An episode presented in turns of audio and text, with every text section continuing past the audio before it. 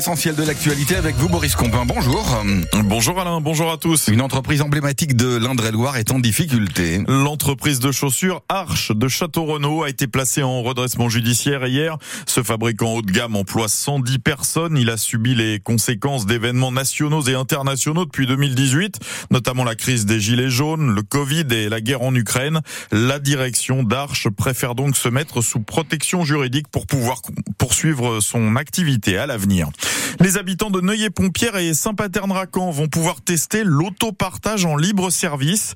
Depuis ce matin, dans chacun de ces deux villages situés quelques dizaines de kilomètres au nord de Tours, il est possible de louer un véhicule électrique pour des déplacements occasionnels, 6 euros la demi-journée. C'est la première expérience d'autopartage en zone rurale en Indre-et-Loire.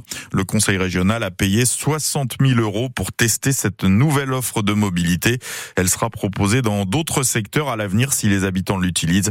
Vous retrouvez plus de détails sur francebleu.fr. Une des rues les plus passantes de Tours, la rue des Halles, a été brièvement fermée à la circulation en fin de matinée. Oui, un peu avant, une forte odeur de gaz avait été ressentie au niveau du numéro 3. En fait, il s'agissait probablement de simples remontées d'odeur d'hydrocarbures. La circulation a été rétablie avant la mi-journée. Les banques n'avaient jamais accordé aussi peu de crédits immobiliers depuis 2015. En 2023, elles n'ont prêté qu'un peu moins de 130 milliards d'euros aux acheteurs d'un logement en France.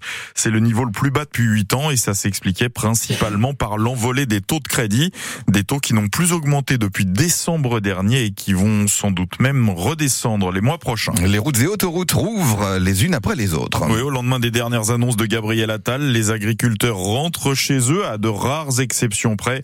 Il n'y a plus aucun tracteur sur les autoroutes A10 et A13 par exemple. Enfin, le tournoi des six nations commence ce soir avec un affrontement entre les deux nations malheureuses de la dernière Coupe du Monde de rugby. La France et l'Irlande avaient été sorties en quart alors que ces deux équipes faisaient partie des favorites. Elles se retrouvent à 21h au stade Vélodrome à Marseille.